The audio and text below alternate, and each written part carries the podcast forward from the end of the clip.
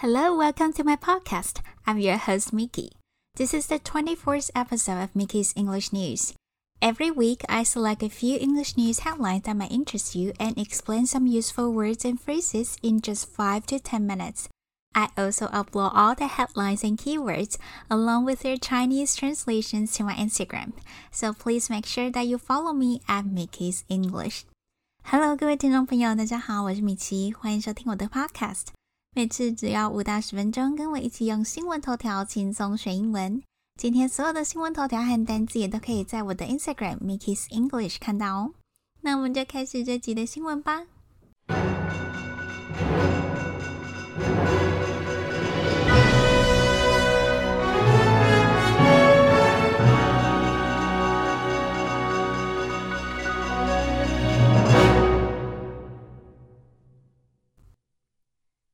Global COVID-19 death toll passes 3 million as cases surge.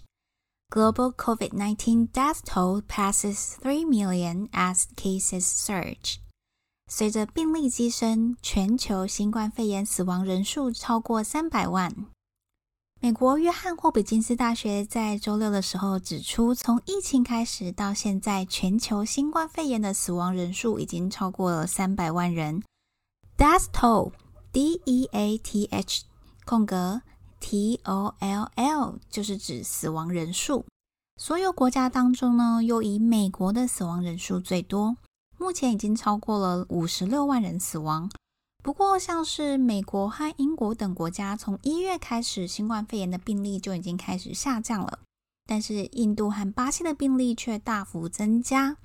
Surge S U R G E 就是大幅增加的意思，所以 as cases surge 在这边就是指随着病例大幅增加的意思。surge 这个字常常在英语新闻，尤其在财经、股市类的新闻当中看到，同样也可以指激增的，而且也很常出现的字，还有 soar S O A R 以及 skyrocket S K Y。R O C K E T。接下来听听看几个例句吧。There were suggestions that the death toll was up to five times higher than officially stated. There were suggestions that the death toll was up to five times higher than officially stated. 有些人说死亡人数比官方公布的还要高上五倍。The company's stock price surges after they announce their latest product. The company's stock price surges after they announce their latest product. 那间公司的股价在他们公布最新产品后就大幅上升。The next headline is Queen Elizabeth bids farewell to Prince Philip at intimate funeral. Queen Elizabeth bids farewell to Prince Philip at intimate funeral. 伊丽莎白女王在亲密葬礼上向菲利普亲王道别。菲利普亲王的葬礼在英国时间四月十七日举行，伊丽莎白女王也将与他结离超过七十年的伴侣道别。这个头条当中的 “bid farewell” 就是说再见的意思。“say goodbye” 跟 “bid farewell” 其实意思是一样的，就是说再见、道别。但是 bid farewell 比较会用在很长一段时间不会再见面或是永别的情况。另外，为了要配合防疫的规范，葬礼当天呢只有三十名的皇室成员可以出席，所以这个葬礼可以说是非常的亲密，只有家庭成员才能参加。所以这个头条才会形容这个 funeral 葬礼非常的 intimate，intimate。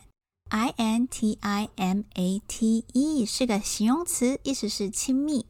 如果两个人有 intimate relationship，就是说他们有很紧密，有时候甚至到了恋人的关系。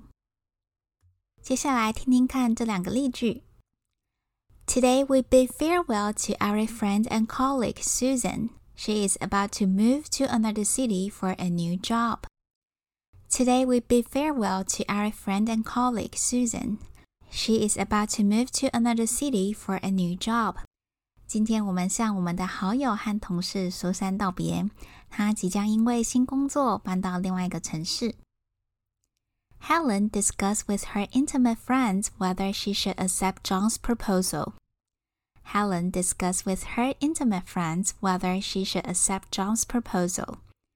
海伦和亲密友人讨论她是否应该接受约翰的求婚。 The third headline is A Google Earth feature shows the chilling effect of climate change. A Google Earth feature shows the chilling effect of climate change. Google Earth 新功能可显示出气候变迁的可怕影响。Google Earth 从上周开始加入了全新的缩时摄影功能，Feature，F E A T U R E，就是特色、特点的意思。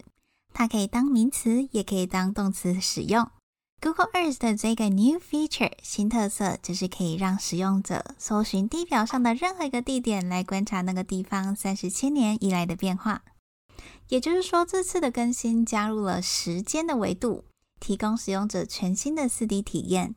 在 Google Earth 上面，你可以看到他们把这个新功能叫做 Time Lapse，是由时间 Time 和 Lapse 时间间隔两个字所组成的。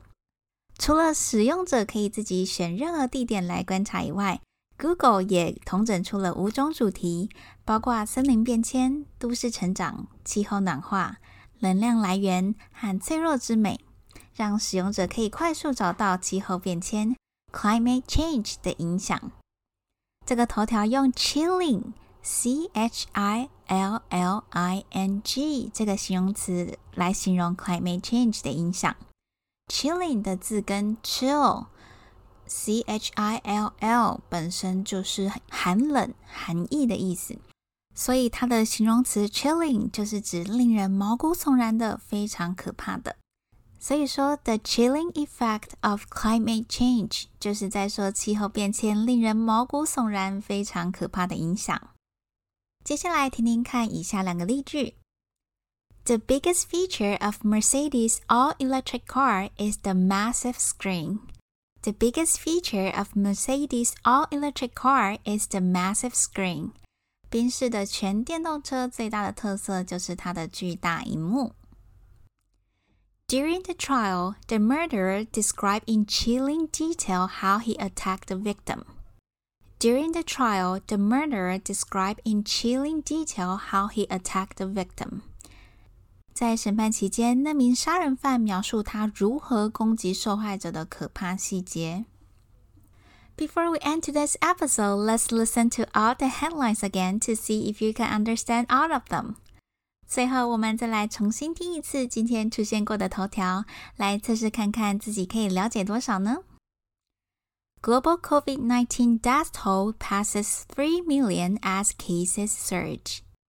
Queen Elizabeth bids farewell to Prince Philip at intimate funeral. A Google Earth feature shows the chilling effect of climate change. All right, thank you for tuning into my podcast. And don't forget to subscribe and give me a five star review if you like my podcast. If you have any questions or comments about today's content, you are more than welcome to leave a message in the comment section. And if you are interested in Google Earth's new feature time lapse, I've included a link that can take you to the site directly. I hope you enjoyed that. Goodbye.